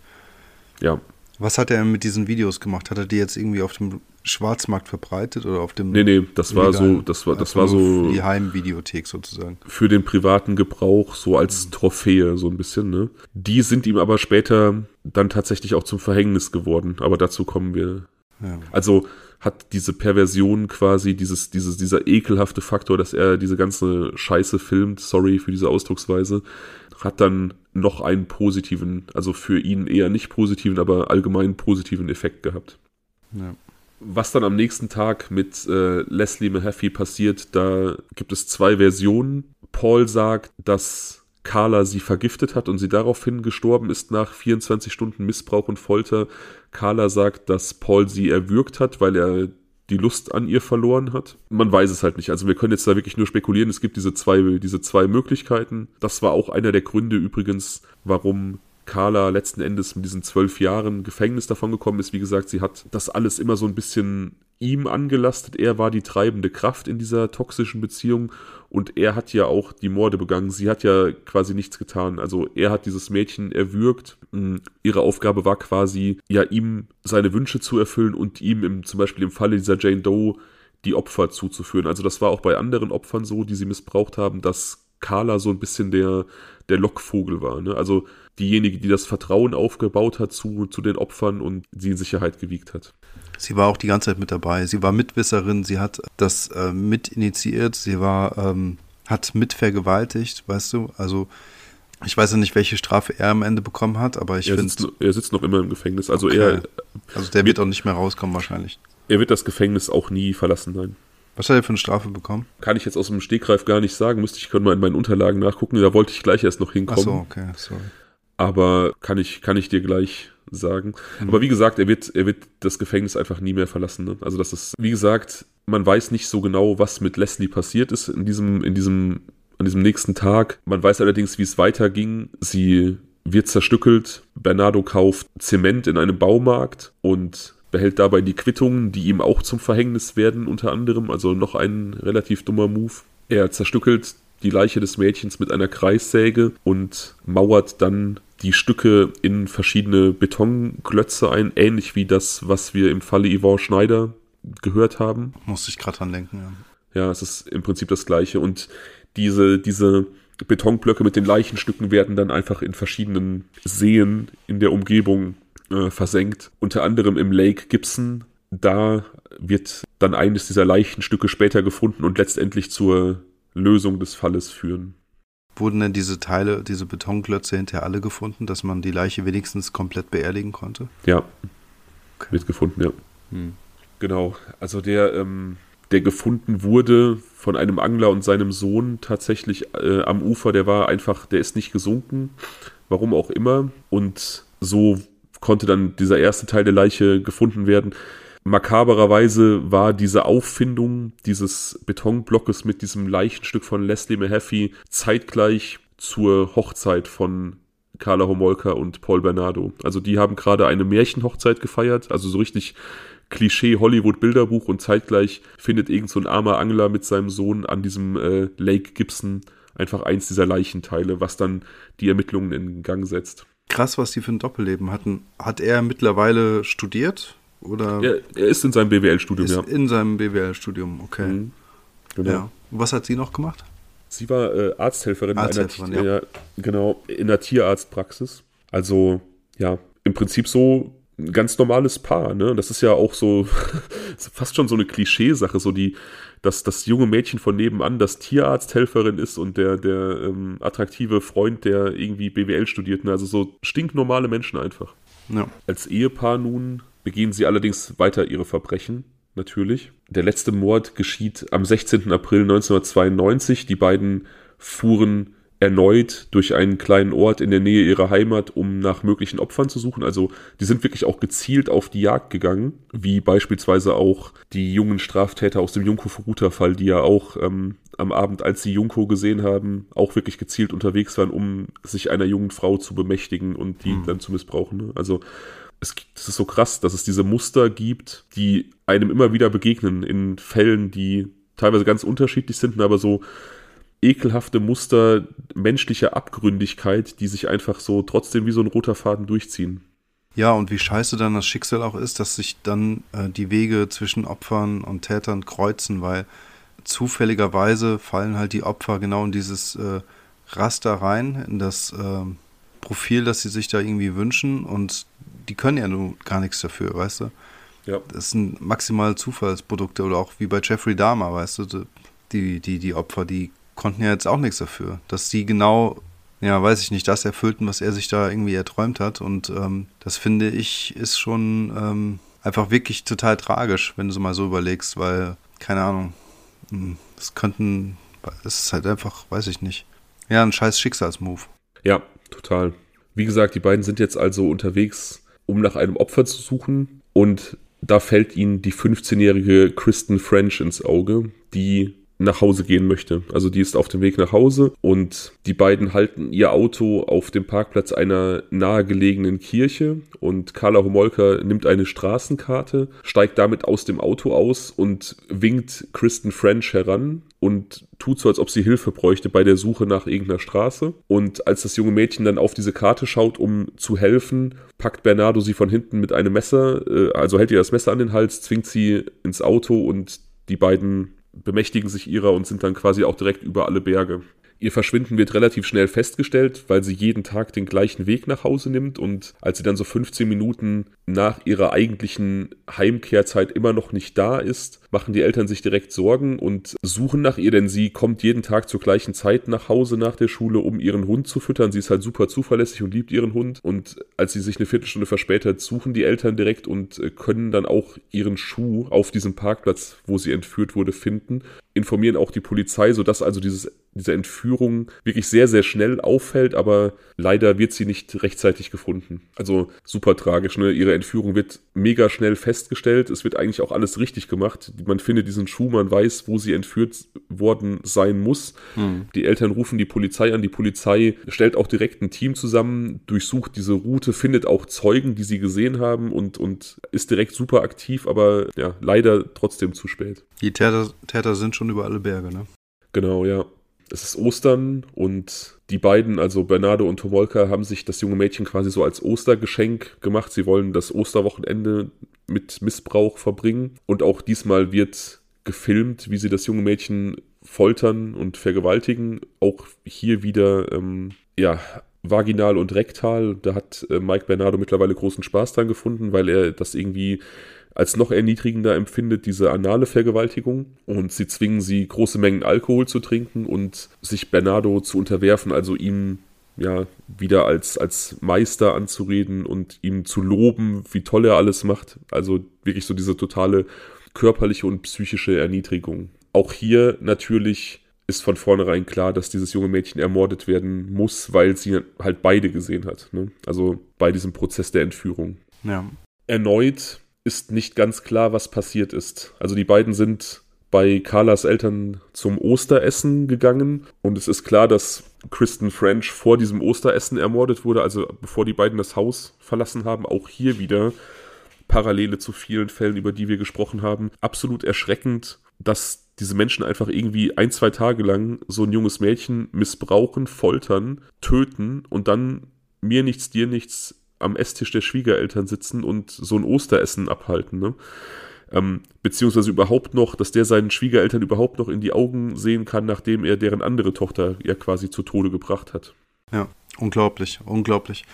Also ich weiß auch nicht, ich, man, man, also ich weiß nicht, man will ja nicht das äh, äh, aufhören, ans Gute äh, im Menschen zu glauben oder so, ne? Aber wenn man sich das mal vorstellt, wie krass das ist, das ist schon wirklich, also weiß ich nicht, beängstigend ich glaube, wenn man an das Gute glaubt, und ich glaube grundsätzlich auch an das Gute im Menschen, muss man eben auch, oder das geht damit einher, dass man eben auch akzeptieren muss, dass es eben auch das Gegengewicht gibt, dass es eben auch das Schlechte gibt und auch den destruktiven Drang im Menschen. Und ich glaube, der ist sehr, sehr verbreitet und sehr, sehr stark in vielen Menschen. Und man kann nicht an das eine glauben, ohne das andere zu akzeptieren. Das wollte ich sagen. Die Kombination ist halt das Schlimme, weißt du? Also wenn Leute in einem Ausnahmezustand sind, in einem destruktiven Ausnahmezustand, lass uns sagen in einem Krieg, also ähm, dann erwartet man sowas. Dann weiß man, okay, ähm, man hat die Hoffnung zu glauben, dass man sich davon fernhalten kann. Und äh, was heißt fernhalten kann, das ist jetzt falsch gesagt. Also wenn man das Glück hat, eine Distanz zum Krieg zum Beispiel zu haben, dann ähm, weiß man, dass diese Menschen, die dort ihr Unwesen treiben, gerade was Böses tun und ähm, dann ist das so dieser Horizont des Destruktiven irgendwie. Aber ähm, die Rahmenbedingungen sind darauf abgezielt sozusagen. Und hier ist es aber so dieses doppelte Spiel, weißt du? Dieses äh, Two-Face-Schema. Das finde ich halt so krass. Dass halt, klar, das Destruktive begleitet dann den Menschen natürlich auch, also beziehungsweise in verschiedenen Ausprägungen. Aber hier in dem Fall, dass sie halt wirklich zwischen Bilderbuch Barbie und Ken und halt kompletten Horror-Sadisten irgendwie mir nichts, dir nichts wechseln konnten, so wie so ein, mit so einem Lichtschalter an, aus äh, switchen konnten. Das ist halt das Krasse, ne? Ja, bei ihm wird das sicherlich auch mit, mit seiner Psychopathie zusammenhängen, dass er wahrscheinlich auch gar nicht großartig in der Lage war, wirklich Gefühle zu empfinden oder auch Empathie aufzubringen. Ich denke, das begünstigt das Ganze. Bei Carla Homolka ist es nochmal eine andere Nummer. Die hat auf dieser Psychopathie-Skala nur 5 von 40 Punkten erreicht. Also die hat, wenn, dann nur ganz, ganz leicht ausgeprägte psychopathische Züge. Und ich glaube tatsächlich, dass, dass jeder da so ein paar Punkte erfüllt. Ich habe mir die eben mal so spaßeshalber durchgelesen und ich bin da auch ganz gut im Rennen tatsächlich. Was ich sagen wollte, ist, ich glaube, es gibt niemanden, der da, der da durchgeht, ohne irgendwelche Marker zu erfüllen. Aber 5 ist auf jeden Fall ein sehr, sehr geringer Wert. Deswegen finde ich es bei ihr fast noch erschreckender, zumal es da auch einfach um ihre Schwester ging. Ja, genau. Und also bei ihr habe ich so ein bisschen das Gefühl, dass sie das einmal, dadurch, dass sie es quasi bei ihrem eigenen, bei ihren, ihrem eigenen Fleisch und Blut, das halt einfach durchgezogen hat, dass sie so ein bisschen abgehärtet war gegenüber den neuen Opfern und mhm. sich immer mehr in diese komische Rolle ähm, gesuhlt hat. Weißt du? Das ist so ein bisschen mein Gefühl bei ihr. Weiß ich nicht. Vielleicht wäre es anders gelaufen, wenn nicht das erste Opfer ausgerechnet ihre Schwester gewesen wäre. Ja, also das hat natürlich wahrscheinlich schon, das ist ja schon jetzt aus diesem Moralaspekt wieder heraus, über den wir gesprochen haben, natürlich schon so dass eines der verwerflichsten Verbrechen, die man begehen kann. Ähm, also nicht nur Mord, nicht nur Mord mit so einer sexuellen Abartigkeit, sondern eben dann noch jemanden aus der eigenen Familie zum Opfer machen. Hm. Also da war die Messlatte schon beim ersten Verbrechen, wo sie beteiligt war, schon sehr, sehr hoch, sehr weit oben angelegt. Und alles, was danach kam, unterbietet das ja automatisch. Also auch wenn, wenn die Taten an sich vielleicht schlimmer waren, weil der Missbrauch ausgiebiger war und weil vielleicht auch die, die Tode jeweils grausamer waren, aber aus dieser moralisch hemmschwelligen Sicht ist das ja wird das ja trotzdem unterboten, weil es halt eben keine Verwandte ist, die da geschädigt wird. Weißt ja, genau. Das, genauso meinte ich das eben. Genauso meinte ich das. Sie hatte so ein, so ein krasses Level im Prinzip damit gesetzt, was sie gar nicht mehr überschreiten konnte. Insofern war alles, was danach kam, kam null und nichtig oder so. Genau, also das denke ich auch, dass genau das so ein bisschen auch der ausschlaggebende Punkt war. Ich weiß nicht, ob sie nicht vielleicht, das hat sie natürlich immer abgestritten, ich weiß nicht, ob sie nicht vielleicht auch so ein bisschen ebenfalls diese Fantasien geteilt hat. Also sie hat sich ja offensichtlich von vornherein auch in seiner abgründigen Sexualität wohlgefühlt ähm, und das mit ihm zusammen ausprobiert und experimentiert. Und ich weiß nicht, ob diese Fantasien nicht auch so ein Stück weit ihre waren. Also ich weiß nicht, ob man, ob man in so einer toxischen Beziehung sein kann, dass man sowas über so einen langen Zeitraum auch mit so vielen Menschen macht, wenn es so der eigenen Bedürfnislage vollkommen widerstrebt. Aber ich bin halt mhm. halt auch kein, ich bin halt auch kein Therapeut, ich weiß es nicht. Nee, ich glaube, ich sehe das so wie du. Also ich meine, klar, es war der gemeinsame Nenner zwischen den beiden. Und ähm, das war ähm, der Punkt, an dem sie sich begegnet sind und äh, wo sie halt sich gegenseitig das gegeben haben, was sie wollten. Und ähm, das ist halt dann einfach größer geworden mit der Zeit. Und ähm, es war nicht mehr zufriedenstellend für die beiden, das nur unter sich zu treiben, sondern halt dementsprechend auch äh, auszulagern. Und ich glaube schon, dass sie da bis zu einem gewissen Grad mal mindestens auch dran Gefallen gefunden hat. Das denke ich schon, ja, ja.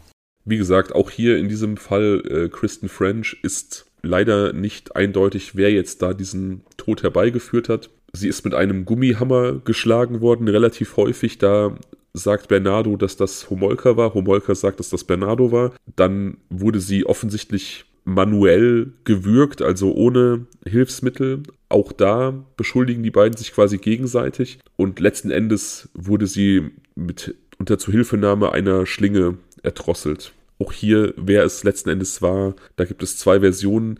Das Gericht geht dann später davon aus oder schenkt Carla Homolkas Schilderung glauben, wie auch bei dem ersten Mord, dass sie quasi nur zugesehen hat und Paul Bernardo ausführendes Organ quasi war. Ja.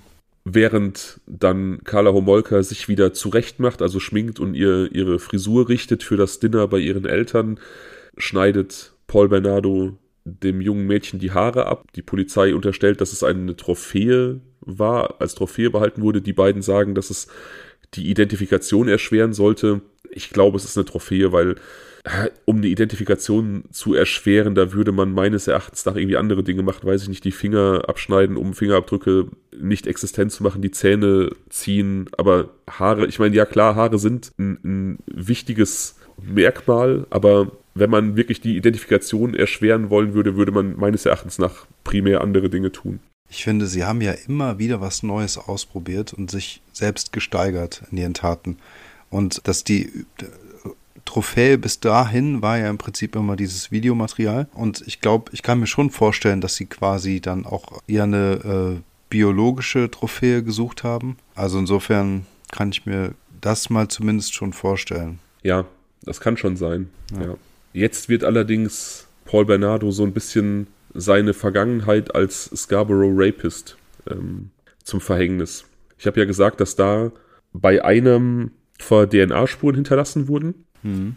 Und die wurden mittlerweile verglichen mit DNA-Spuren an diesem Leichenteil von Leslie Mahaffey, das da in diesem äh, Lake Gibson gefunden wurde von mhm, dem Angler. Am Hochzeitstag, ja. Am Hochzeitstag, genau, da gab es auch DNA-Spuren und die sind ein Match, also man weiß jetzt, wer auch immer diese Vergewaltigung begangen hat vor ein paar Jahren in Scarborough, hat auch diesen Mord begangen, denn es ist das gleiche DNA-Profil. Ja.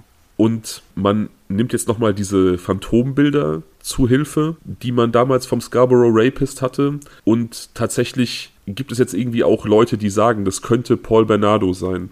Also, Der, wo waren dann die Phantombilder dann? Wurden die, kamen die in die Presse oder?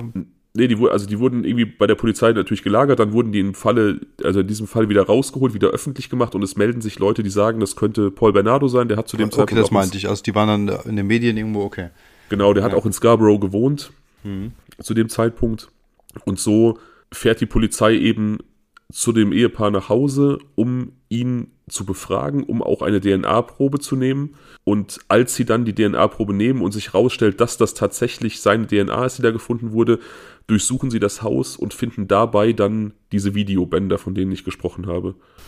Sodass okay. dann quasi alles ans Licht kommt. Ja. Und hm. dann diese, diese Verbrechensserie der beiden ein Ende hat. Also zwischen den Jahren 1987 und 1993 hat er, wie gesagt, drei Jahre alleine vergewaltigt und dann nochmal drei Jahre mit Carla Homolka zusammen auch nochmal so 13, 14 Taten begangen. Das, also hat sich da schon einiges angesammelt. Knapp 40 Taten in sechs Jahren, das ist schon, schon ein ordentlicher Batzen. Ja sie wird quasi direkt von Anfang an so als Kronzeugin behandelt. Also man räumt ihr da auch Glaubwürdigkeit ein, was in der Öffentlichkeit so ein bisschen kritisch be betrachtet wird, weil viele in der Öffentlichkeit halt sagen, dass sie eigentlich nur ihre eigene Haut retten möchte. Hm. Also dass ihre Beteiligung deutlich ausgeprägter war, als sie es da durchblicken lässt und sie jetzt quasi ihn in die Pfanne haut, um selber gut dazustehen, so wie wir das ja eben auch so ein bisschen gesehen haben. Hm. Aber das hindert natürlich sie nicht daran, das zu tun. Das hindert auch das Gericht nicht daran, ihren Aussagen Glauben zu schenken. Und so ist quasi ihre Version immer die, die gängig ist, wenn es dann jetzt um diese gerichtliche Feststellung der Taten geht. Und so kommt es dann eben auch dazu, dass sie, wie gesagt, äh, nur zwölf Jahre im Gefängnis verbringt. Krass. Tja, wie gesagt, er wird es nie verlassen. Er sitzt lebenslänglich und kommt da auch nicht mehr raus. Ja, und sie führt seit ihrer Haftentlassung eine relativ normales Leben. Klar, wie gesagt, sie ist immer noch so im Zentrum der, des Interesses. Die Presse findet sie immer wieder. Sie gibt Interviews, aber sie gibt ja auch bereitwillig Interviews. Sie wird nie ein in Anführungsstrichen normales Leben führen können, aber sie führt sicherlich kein schlechtes Leben. Und sie war ja auch verheiratet oder ist es immer noch, das weiß ich ehrlich gesagt gar nicht. Was ich auch so strange finde, ne? Also. Wie kannst du so jemanden heiraten und irgendwann ja, leben, ne? Wenn du weißt, dass das zur Vergangenheit gehört. Also ich. Da sind wir wieder bei diesem Resozialisierungsgedanken. Ja, ja, sind wir beim, das, das stimmt auch, ja, aber ich finde halt Folter, die nicht aus einer kompletten Stresssituation heraus resultiert ist, wie zum Beispiel ein Kriegsszenario, weißt du, finde ich halt, äh, ist so ein krasses Level, dass ich nicht weiß, ähm, wie du sowas, wie soll man sagen, vergessen kannst, wenn du morgens früh mit einer Person frühstückst. Ich könnte das auch nicht, also hundertprozentig nicht. Also ich bin da so hin und her gerissen. Ich weiß nicht, sie jetzt aufgrund ihrer Taten nicht doch noch irgendwie eine zweite Chance verdient hat und das Recht, geliebt zu werden, verwirkt hat, in Anführungsstrichen. Das klingt jetzt sehr pathetisch. Aber ich jetzt aus meiner Position heraus könnte mit einem solchen Menschen keine Beziehung führen. Das meine ich. Also ich will genau, ja auch nicht das Recht für äh, madig machen, da irgendwie einen Neuanfang zu starten. Und sie hat auch Liebe verdient. Ich glaube, jeder Mensch hat Liebe verdient. Und ich glaube, viele Menschen benötigen viel Liebe, ähm, benötigen wahre Liebe, um irgendwie weiß ich nicht, oder hätten sie benötigt zu gewissen Zeiten vielleicht, um sich zu verändern und nicht so zu entwickeln, wie sie vielleicht geworden sind. Aber ich glaube halt, dass ich es persönlich halt nicht könnte. Und ich kann mir halt auch, ohne jemandem einen Vorwurf machen zu wollen, das bei niemandem vorstellen. Also ich finde halt, äh, die eine Sache ist zu sagen, dass sich Menschen in, weiß ich nicht, ähm, in, in irgendwelche Mörder verlieben, warum auch immer, weil auf Distanz, dieser Klassiker, ne, irgendwie irgendwo in Amerika sitzt jemand in der Todeszelle und ähm, eine junge Dame aus ähm, irgendeinem deutschen Bundesland verliebt sich in ihn, warum auch immer, super tausende von Kilometern Distanz, aber irgendwie connecten die, sowas, solche Geschichten gibt's. Aber ähm, warum auch immer sowas passiert. Aber ich finde halt, wenn du halt, wenn jemand rauskommt und du weißt einfach, ähm, das ist eine Person, die hat jetzt einfach über ähm, so viele Jahre hinweg sowas krasses gemacht und die eigene Schwester vergewaltigen lassen und äh, vergiftet, so dass sie sich dann irgendwie äh, im eigenen Erbrochenen, äh, äh, dass sie dabei um, ums Leben gekommen ist. Das finde ich halt so krass. Ich könnte dieser Person nicht bei einem äh, gemütlichen Candlelight-Dinner oder Frühstück äh, bei einem Kaffee und einem Kuchen, wie auch immer, was in die Augen gucken. Ich könnte nicht mit so einer Person ein Händchen halten und im Kino sitzen und so, weißt du? Ich könnte dieser Person vor allem nicht vertrauen. Ja, genau, genau. Und, und das ist dann ja auch wieder die Sache, was ist denn eine Beziehung ohne Vertrauen? So, da kannst du es halt auch sein lassen. Ich, wie gesagt, ich könnte das nicht, aber ja. ja, wie gesagt, vielleicht ist das auch irgendwie super engstirnig von uns und wir erkennen einfach nicht an, dass auch dieser Mensch sich verändern kann, aber wie gesagt. Oder, entschuldige, dass ich dich da unterbreche, oder der neuen, dem neuen Partner oder Ex-Partner mittlerweile, wir wissen es ja nicht, war es einfach egal. Vielleicht fand er es auch geil. Weißt du? Kann sein, ja. Kann auch sein, ne? Wer weiß. Ja, also vielleicht, jetzt, das ist jetzt richtig spekulativ, aber vielleicht fand er ja auch diesen fragwürdigen Promi-Status, den sie hat, irgendwie anziehend. Ja, aber auch das kann ich mir bei vielen Menschen wirklich vorstellen. Ja, klar, ich auch, deswegen habe ich es auch, äh, ja. deswegen habe ich es auch äh, aufgeführt, ne? Ja, das meistgehasste Paar Kanadas auf jeden Fall. Krass, ja. Wie gesagt, aus gutem Grund. Also, ich kann auch verstehen, na, was heißt, ich kann verstehen, dass sie in der Öffentlichkeit immer noch so ein bisschen verhasster ist als er. Seine Taten waren natürlich super, super eklig, aber sie hat halt einfach diesen, dieses Stigma, dass sie ihre Schwester geopfert hat, ne? Also, dass, dass sie auf dieses, auf diesen Wahnsinn seinerseits, dass er ihr vorwirft, dass sie keine Jungfrau mehr war, als sie sich getroffen haben, dann irgendwie die Antwortstrategie entwickelt, ja, dann ähm, schenke ich dir halt die Jungfräulichkeit meiner Schwester gegen ihren Willen. Mhm. Das ist ja mit, mit normalem menschlichen Denken gar nicht zu erfassen. Nee, nee, nee. Und das ist halt auch menschenverachtend. Plus, sie verachtet ihr eigenes Fleisch und Blut. Sie verachtet ihre Familie in dem Moment, weißt du? Das ist keine, Halb, keine Halbschwester oder so oder irgendwie, wo man sagen kann, mit der hast du jetzt keinen Kontakt. Da ist irgendwie ein Elternteil nochmal anders verheiratet. Man hat dann irgendwo, weißt du, also so eine ein Geschwisterteil auf Distanz oder so, wo keine Nähe ist, aber wenn es halt wirklich deine Schwester ist, mit der du groß geworden bist, mit der du ganz viel geteilt hast, ganz viel erlebt hast, mit der du als Kleinkind vielleicht gekuschelt hast und sowas, weißt du?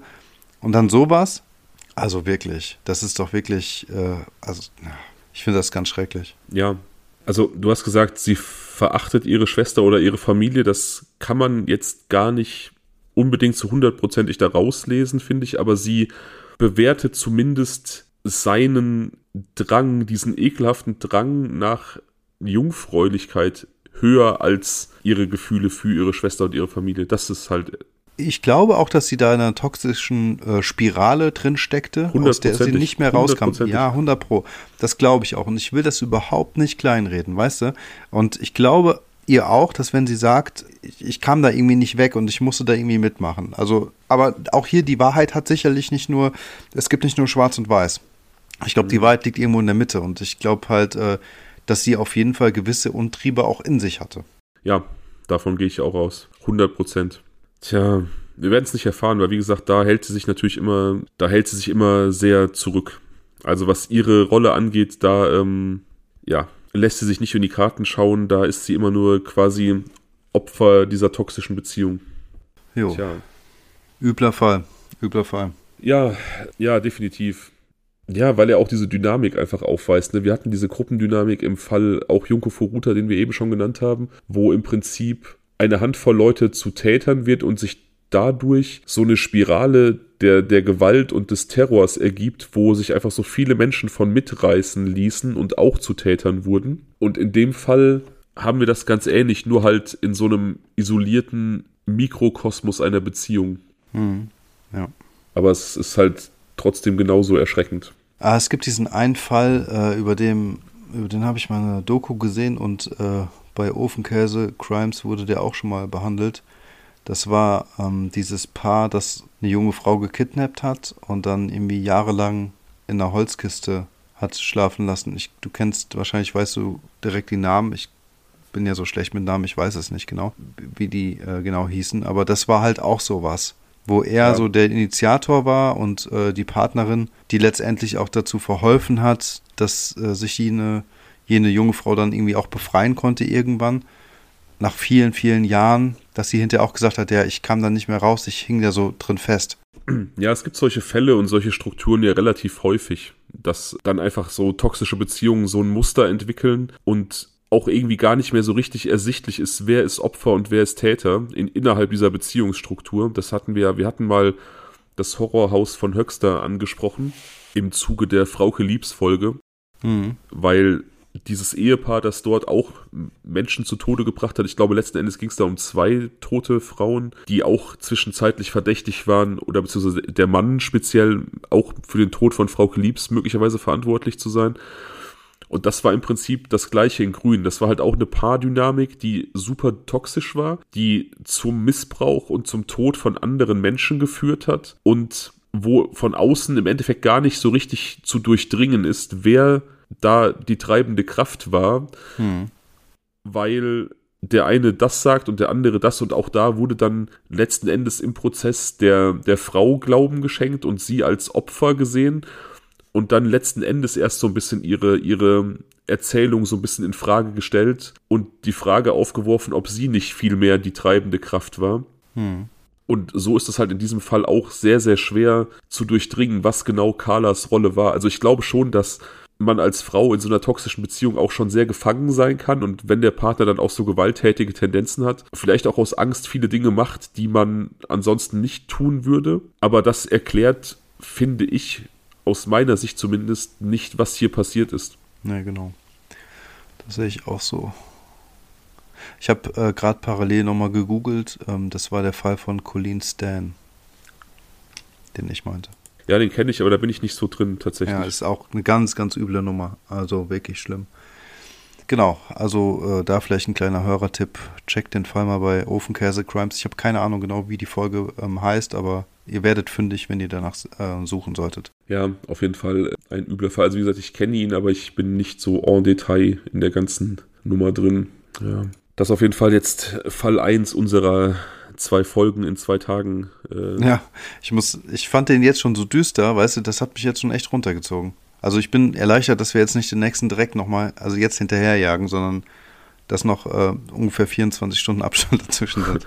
Genau, das jetzt für die Zuhörer, die es so ein bisschen zeitversetzt hören. Heute ist Freitag und äh, wir haben uns vorgenommen, heute und morgen aufzunehmen, weil wir jetzt mal zwischendurch auch eine Woche Pause hatten, jetzt ein bisschen stärker nachzulegen und weil uns ja gerade, weil gerade die Zeit vorhanden ist. Und das ist ja noch, das ist ja noch nicht alles. Also ihr werdet jetzt hier nicht nur, ähm, sagen wir, ihr kriegt nicht nur eine Doppelfolge aus Amerika von uns und Kanada, sondern äh, auch bei YouTube wird äh, jetzt in den nächsten Tagen was Besonderes auf euch warten.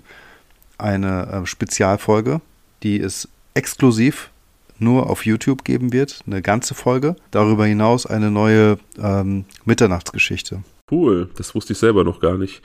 Und die exklusive Folge, die ist insofern geil, weil das hier ist jetzt Folge 51 unseres Podcastes plus wir hatten einen Takeover, wo wir bei Ofenkäse Crimes eine Folge gemacht haben, weil die ja, Stress waren und wir quasi deren Vertretung übernommen haben. Das heißt, 52 Folgen haben wir jetzt eingesprochen, aber die, die jetzt exklusiv auf YouTube kommt, ist die erste, wo Daniel den Fall vorstellt. Ja, ich bin schon sehr gespannt, wie dieser Fall ankommen wird. Es ist was anderes, so viel kann, kann ich jetzt schon verraten. Es ist was anderes. Es ist kein, kein klassischer True Crime Stoff, das ist richtig. Aber ich habe sie heute noch mal so quer gehört, bevor ich sie dir geschickt habe und ich fand sie ähm, auf jeden Fall sehr hörenswert. Ja, ich bin auch sehr gespannt. Ähm, an dieser Stelle Werbung für YouTube. Leute, folgt uns da, abonniert unseren Kanal bitte, hinterlasst ein Like und auch gerne einen Kommentar, denn das ist sehr förderlich für die Verbreitung unseres Kanals.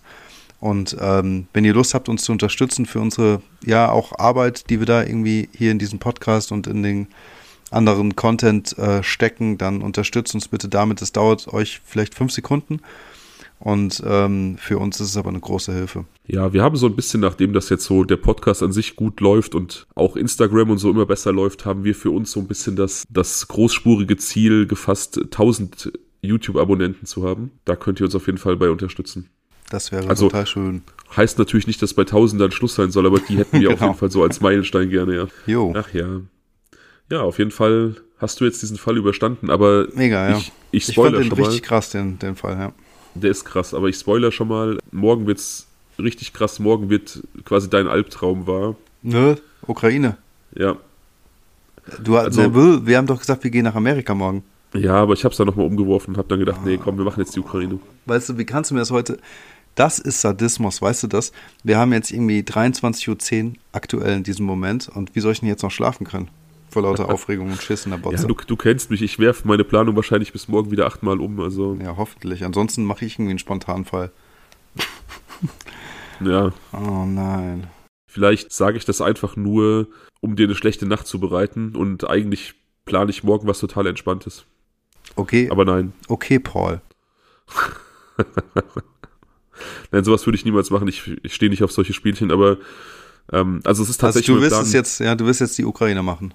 Ja, es, also nachdem ich von einzelnen Zuhörern und Zuhörerinnen wirklich derart hart penetriert werde, diesen Fall doch endlich zu machen. Und ich habe ja auch selber auch Bock drauf. Der steht, wie gesagt, das war der erste Fall auf meiner Liste. Es wird halt auch mal Zeit. Okay, liebe ZuhörerInnen da draußen, kleiner Spoiler-Alarm. In der nächsten Folge werde ich am Anfang total viel reden. Am Ende werde ich total viel reden. Und im mittleren Teil werde ich relativ verstummen und zwischendurch gibt es ein mhm, ja, Mhm. Es wird keine Fragen von mir geben, weil ich einfach das Mikrofon weglege. Ich gucke irgendwie eine coole Folge. Irgendeine geile Serie. Vielleicht Discounter für die gute Laune. Es kann natürlich auch sein, dass der Fall jetzt einfach gar nicht mehr so schlimm ist. Also gefühlt am Anfang habe ich gedacht, das ist auf jeden Fall ein krasser Fall. Ich weiß gar nicht, ob wir den überhaupt machen und ich weiß auch nicht, ob du den am Anfang irgendwie so mitgetragen hättest. Aber jetzt haben wir halt echt auch schon viel kranken Scheiß durch, ne? Ich muss jetzt nach wie vor sagen, und das meine ich jetzt bitter ernst, du hast mich gefragt neulich und auch heute, ähm, ob ich True Crime Fan bin. Mhm. Ja, bin ich irgendwie. Aber das Wichtigste, wirklich das Wichtigste bei diesem Podcast für mich, ist, dass wir miteinander reden und äh, das klingt jetzt vielleicht doof und ich will mir jetzt irgendwie keinen krassen Hate hier reinziehen, aber es ist einfach so, wie es ist. Das Abschweifen macht mir am allermeisten Spaß. Und auf Platz zwei kommt das Spekulieren über die Code Cases. Und da ähm, finde ich halt auch so diese Ideologie von Mike, von ähm, Licht ins Dunkel, total cool, dass er sagt, der versucht noch was aufzudecken, was, was Gutes zu schaffen. Ne? Also irgendwie, dass Fälle vielleicht nochmal aufgerollt werden oder dass sich irgendwelche Hinweise finden und so. Und so diese, dieses Geheimnis, diese, oder diesen geheimen Wunschgedanken habe ich da auch noch in mir, dass man irgendwelche Möglichkeiten findet, Gedankenanstöße oder sowas, ähm, die man bisher noch nicht gefunden hat. Und aber wenn es jetzt hier so um die harte Gewalt geht, das finde ich nach wie vor aus ethischen Gründen schon so ein bisschen schwierig. Also da ich äh, möchte das ganz kurz nochmal sagen. Ich finde es auch so, was mich selbst betrifft, meine Wahrnehmung des Ganzen ist da an der Stelle noch nicht so ganz klar. Ich finde es halt insofern teilweise ganz interessant, weil auch da die Einordnung der Hintergründe ganz interessant ist. Du hast aber recht, mir machen tatsächlich mittlerweile auch Cold Cases am meisten Spaß, die ich früher wirklich abgrundtief und mit jeder Faser meines Körpers gehasst habe, eben weil sie keine Auflösung bieten.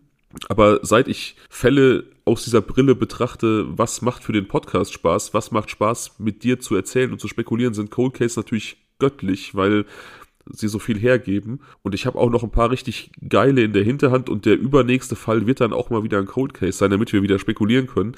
Aber wir haben eben auch Zuhörerinnen und Zuhörer, die, ähm, weiß ich nicht, wahrscheinlich meine Adresse rausfinden und in meinen Briefkasten kacken, wenn ich so viele Cold Cases mache, weil die das richtig schlimm finden. Ja, alles gut, alles gut. Ich will es nur noch mal ganz kurz sagen. Deswegen habe ich nach wie vor, wenn, wenn ich weiß, dass sowas kommt, also generell habe ich es bei allen Fällen, wenn du so willst, ne, die jetzt irgendwie so total menschenverachtend sind wie dieser hier oder wie unser Fall animalisch, weißt du, mit äh. Aber eben auch dieser ukrainische Fall, der dann wahrscheinlich morgen kommen wird, da habe ich schon wirklich meine Bedenken und pff, ich weiß es nicht, ist schon wirklich heftig. Also für mich ist es wirklich heftig. Ich äh, versuche mich dann derweil bis dahin mit sehr positiven Dingen abzulenken tu das. Aber wie gesagt, wir haben jetzt im Kontext des Podcasts schon, schon Fälle besprochen, die nicht weniger schlimm sind. Also das muss man auch einfach festhalten. Ne? Der hatte halt am Anfang diesen, diesen extremen Nimbus des Schreckens irgendwie, weil das halt auch wirklich ein krasser Fall ist. Mhm. Aber wir haben mittlerweile wirklich auch über Fälle gesprochen, die in eine ähnliche Richtung gehen. Das muss man wirklich einfach so festhalten. Okay, dann mal was Positives. Wie sieht es denn aus mit dem Bewerbungsstand? Discounter. Gibt, ist irgendwas leider, reingekommen? Leider noch immer nichts Neues, nein. Du hast mir neulich ein Bild geschickt, die suchen Komparsen, ne? ja. Also Leute, weil es immer so blöd ist, sich selbst dann zu bewerben, ihr wisst, wie das ist, man ist dann, hat so ein Schamgefühl, ein bisschen. Fabian und auch ich ein bisschen, ein kleines bisschen, würde, äh, wir beide würden ganz, ganz gerne als Nebendarsteller oder Haupt, oder äh, habe ich Hauptdarsteller gesagt? Nein, nein, Nebendarsteller oder Komparsen bei den Discountern mitmachen. Und solltet ihr zufällig in, im World Wide Web eine Ausschreibung sehen, in der man Komparsen bewerben kann, äh, sich als Komparse bewerben kann, dann reicht auch mal gerne unauffällig und aus freiwilligen Stücken sozusagen unsere Bewerbung ein. Tut das. Da würden wir uns freuen. Also vor allem Daniel, ich freue mich so mit einfach. Ich mache das eigentlich nur für Fabian. Danke. Du selbstloser Mensch, du. Ja, ja. Kein Problem. Möchtest du wissen, welche Was wäre wenn Kategorie gewünscht wurde? Ja, aber es gibt ein Problemchen. Und zwar hast du vielleicht heute während des Aufnehmens gemerkt, dass es immer irgendwelche komischen Sounds bei mir waren, ja? Mein Handy hat ich versuche verzweifelt mein Handy aufzuladen. Oh, jetzt habe ich 2%. Oh. Und ich hatte es zwischendurch mal kurz an. Da stimmt was mit dem Akku nicht, sodass ich gar nicht mehr wusste, welche Fälle das sind. Nichtsdestotrotz kann ich die ungefähr sinngemäß herleiten, weil ich mir die jetzt gerade in diesem 1%, in dieser einprozentigen Akkuphase kurz rausschreiben konnte. Ich weiß nur nicht, ob es jetzt reicht für neue Was wäre Bands. Okay. Wir sind halt blutige Amateure. Deswegen kann sowas passieren. Ja, deswegen bleiben auch Rülpser in Podcasts drin teilweise. Ja. Ähm, einmal. Ähm, nee, Neues Was wäre, wenn, ergibt ja eh nicht so viel Sinn, weil wenn alles so läuft, wie ich mir das vorstelle, dann ist diese Folge morgen draußen, dann nehmen wir auch direkt wieder neu auf und dann so. ist es auch ein bisschen, ja, ja, also. Dann eher für morgen, ne? Ja, ja. Such mal für morgen neue raus. Ja. Aber es ist heute C. Ja, geil. Okay. Fabian, bist du bereit? Sowas von bereit. Und nein, ich habe nichts mehr zu trinken. Ne? ich glaube, das brauchst du diesmal auch nicht. Ähm, ich habe tatsächlich gehofft, dass es diese Frage wird, wobei ich die zweite auch cool gefunden hätte. Ja, Fabian, was wäre, wenn du eine Frau der Geschichte daten dürftest? Wer wäre das? Eine Frau? Ja. Und das Daten möchte ich an dieser Stelle vielleicht ein Stück weit relativieren. Es muss also jetzt nicht unbedingt so ein Daten-Daten sein. Vielleicht reicht auch einfach mal, weiß nicht, vielleicht ist es auch einfach nur so ein Kaffee, den ihr gemeinsam trinken könnt, ohne irgendwelche Ambitionen. Okay, also wenn es nur ein Kaffee ist, dann wäre auf jeden Fall Angela Merkel im Rennen. Aha. Weil ich schon finde, dass das eine interessante Person ist und ich glaube, die hat auch was zu erzählen. Die hat das Land ja immerhin einige Jahre geleitet und ja. das ist auch eine intelligente Person. Mhm. Also beim Kaffee wäre das auf jeden Fall cool. Ansonsten Frauen der Geschichte, die ich gerne mal treffen würde es gibt natürlich so ein paar, so auch so, so mythische Gestalten, ne? so eine Kleopatra, der quasi der Ruf anhaftet, irgendwie die schönste Frau ever gewesen zu sein, wo man einfach gerne wüsste, war, war das so? Mhm. Oder Helena von Troja, während, wegen der dann quasi ähm, der Trojanische Krieg geführt wurde, also eine Frau, für die ein Krieg geführt wurde, weil sie quasi gestohlen wurde von den Trojern, von ihrem Ehemann, dem Bruder von Agamemnon, den sie heiraten sollte. Ähm, auch natürlich, da würde man gerne wissen, was steckt dahinter, was ist das für eine Frau, für die Kriege geführt werden. Elisabeth Bathory, die sogenannte Blutgräfin, die vielleicht erste Serienmörderin der Geschichte, eine ungarische Gräfin, die im Blut von ermordeten Bauerstöchtern gebadet hat, um ihre Schönheit zu erhalten. Sicherlich auch interessant aus True Crime Hinsicht. Ja, aber ich wüsste nicht, was man sich da so zu sagen hat, aber okay. Beauty-Tipps austauschen und Ja. so, ich weiß es nicht. Vielleicht ja. hat sie auch so ein Doppelleben geführt. Vielleicht war sie auch eher so die Barbie. Aber okay. Ich glaube, Beate Use wäre eine coole Gesprächspartnerin gewesen. Okay, damit hätte jetzt, glaube ich, niemand gerechnet. Nein, weil die hat einfach auch super viel getan, so für die Normalisierung von Sex in unserer Gesellschaft. Also ich meine, Ja, stimmt. Ja. Und Enttabuisierung von vielen Dingen. Ich finde es unheimlich schwierig, so aus dem Stegreif irgendwie so eine Person rauszuschütteln, mit der man sich gerne mal irgendwie austauschen und treffen würde, weil es halt einfach so super viele interessante Menschen gibt und gab. Marie Curie, was weiß ich was, ne? Es ist so schwer, sich da irgendwie so auf eine zu fokussieren. Ja, und also ich finde, das ist halt auch so eine klassische Frage, wo du, wenn du diese Folge vielleicht in ein paar Tagen oder so nochmal hören solltest, Ja, ja. dass dir dann direkt klar, glasklar ist, wen du eigentlich gerne mal treffen würdest. Oder weißt du? 1000 Prozent, ja. 1000 Prozent lege ich mich nachher in mein Bett, denke noch ein bisschen drüber nach und habe dann eine Lösung. Kacke, ne? Ja, ja. Ja, das werde ich dann morgen in der nächsten Aufnahme sagen. Es gab ja auch mal eine Frau, die Päpstin war. Also Papst sind ja immer Männer und es gab wohl mal im Mittelalter für eine Periode eine Frau, die wohl, bin da nicht so drin in der Story, aber die, glaube ich, entweder als Mann wahrgenommen wurde oder sich als Mann ausgegeben hat und irgendwie Päpstin war. Das wird natürlich abgestritten, aber es gibt viele Hinweise, die darauf hindeuten. Das ist bestimmt auch eine interessante Gesprächspartnerin. Mhm. Jeanne d'Arc, diese Feldherrin, die ja eine relativ inspirierende Persönlichkeit gewesen sein muss. Boah, es ist schwierig. Wie gesagt, es sind so, so viele. Die Queen zum Beispiel, die kürzlich verstorben ist, wäre sicherlich auch eine sehr interessante Gesprächspartnerin gewesen. Mhm. Das denke ich auch, ja. Ja, wie gesagt, ich kann jetzt einfach nur so, so viele, viele reinwerfen irgendwie, aber mich nicht auf so eine fokussieren und nicht auf eine einigen. Ich kann nur ganz viele aufzählen, mit denen ich nicht einen Kaffee trinken würde. So. Ja, okay. Eine? Nenn mal eine, mit der du auf gar keinen Fall einen Kaffee trinken wollen würdest. Alice Weidel, sorry, mit uns wird das nichts. Äh, also nicht auf dem Kaffee. Didim, schade, Alice. Ja, ich mag einfach keine rechtskonservativen Menschen und ich mag vor allem keine Doppelmoralisten. Aber ja, egal. Diese Frau, die ist, die ist für mich so ein, so ein, weiß ich nicht, so der Inbegriff des politischen Opportunisten, aber ich will jetzt nicht über die AfD lästern. Nee, nee. Ist ja kein, äh, kein Polit-Podcast hier. Leider nicht. Mit wem würdest du denn gerne mal ein Date haben? Ach, ja, das ist auch total schwer, tatsächlich. Geht es mir da eigentlich wie dir? Und ich habe mir, ich mache mir nie vorher Gedanken zu den Fragen. Also meistens nicht. Zu 95 Prozent oder so.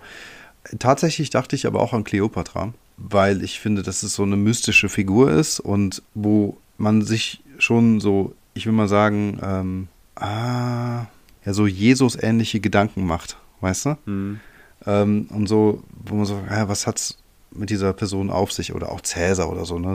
Also, weißt du, diese Menschen, die so ganz weit weg sind, aber letztendlich ähm, so ganz äh, fest zur Menschheitsgeschichte gehören oder zumindest äh, zu denen es einige Überlieferungen gibt.